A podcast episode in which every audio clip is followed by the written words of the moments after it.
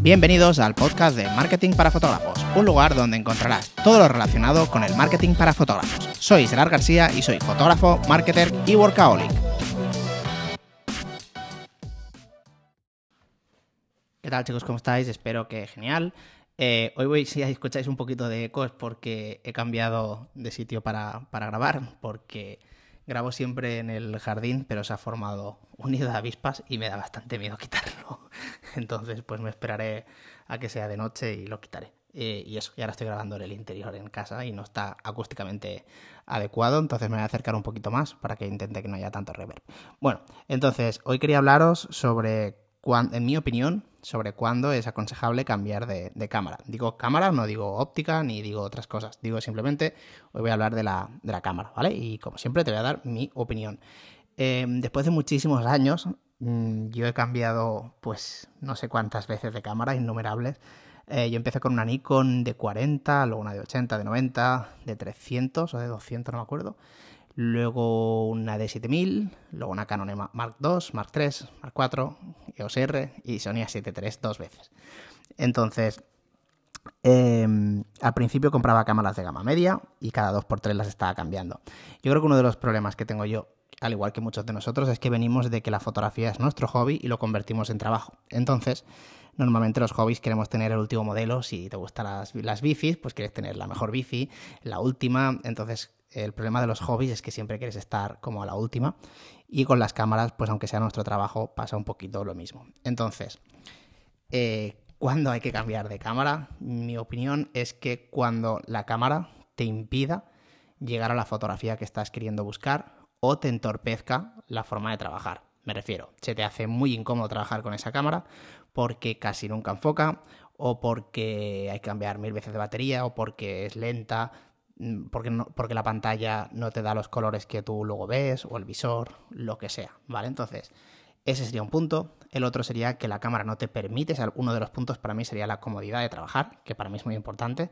La facilidad que te, que te hace trabajar con las cámaras, por ejemplo, cuando pasamos de, bueno, yo al menos, de reflex a mirrorless, pues fue, fue un buen punto. Aunque la cámara no mejorara la calidad, porque pasé de la Mark 4 pase a la Sony, pero bueno, si hubiera pasado de la Mark IV a la EOS que era el mismo RAW, creo, muy parecido, no hubiera mejorado la calidad, pero sí la comodidad.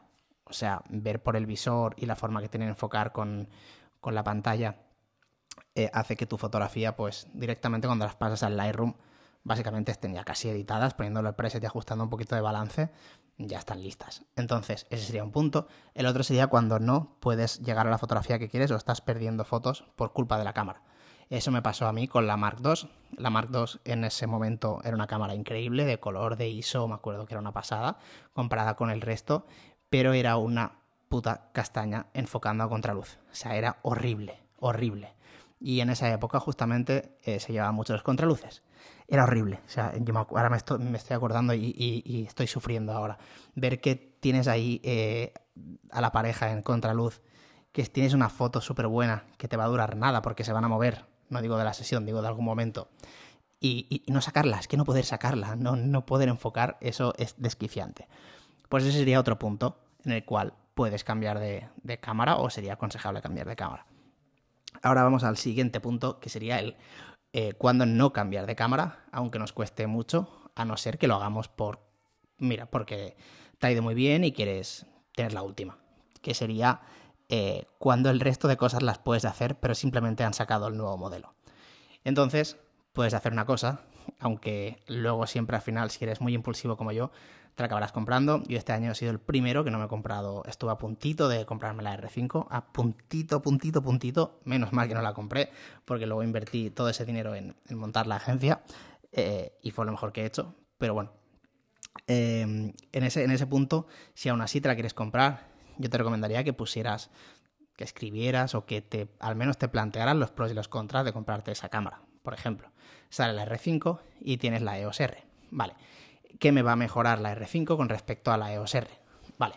Pues por ejemplo, pues me va a, mejorar el vídeo. Vale, no grabas vídeo. Genial, perfecto. Eh, me va a mejorar mm, la calidad de imagen. Sí, es probable. Lo suficiente como para tener ese gasto, Ahí simplemente te, haces la pregunta y es, pues ahí tú contestas lo que tú creas, ¿vale? Em, todas esta serie de cosas que te, que te, planteas, por ejemplo, un buen motivo si tienes la EOS R, pues que quieres trabajar con doble tarjeta. Vale, ahí sí que sería un punto acertado.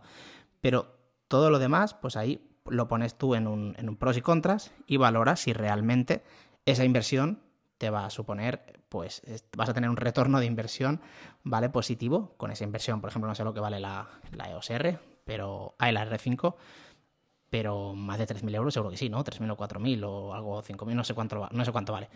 Eh, no, 5.000 seguro que no. Pues esos euros que, que, estás gastando ahí, si los gastaras en otra cosa, serían mejor, que mejor invertidos a nivel empresa para que, que esa cámara, por ejemplo, una óptica que sí que te haga falta, o un flash, o inversión en publicidad, o inversión en cambiar el, la imagen de marca, o lo que sea, o por ejemplo invertir en, en, SEO, lo que sea, lo que sea. Y ahí tú mismo, siendo sincero, te contestas a la, a la pregunta. Yo ahora mismo estoy trabajando con la Sony A7 III. Hasta hace nada tenía la, la EOS R y la Sony A7 III porque yo también grabo mucho vídeo, aparte de, de, por todo el contenido que me grabo de, de, Patreon y bueno y demás. También soy, soy videógrafo, grabo vídeos de, de, boda para un compañero. Y cuando yo no tengo boda y me apetece, bueno, pues, pues voy, voy a grabar. Entonces la Sony para mí es mucho mejor, para mí, que, la, eh, pues que las Canon en, cuanto a vídeo. Sí que es verdad que la R5 está bastante bien, pero no, para mí es mejor la Sony.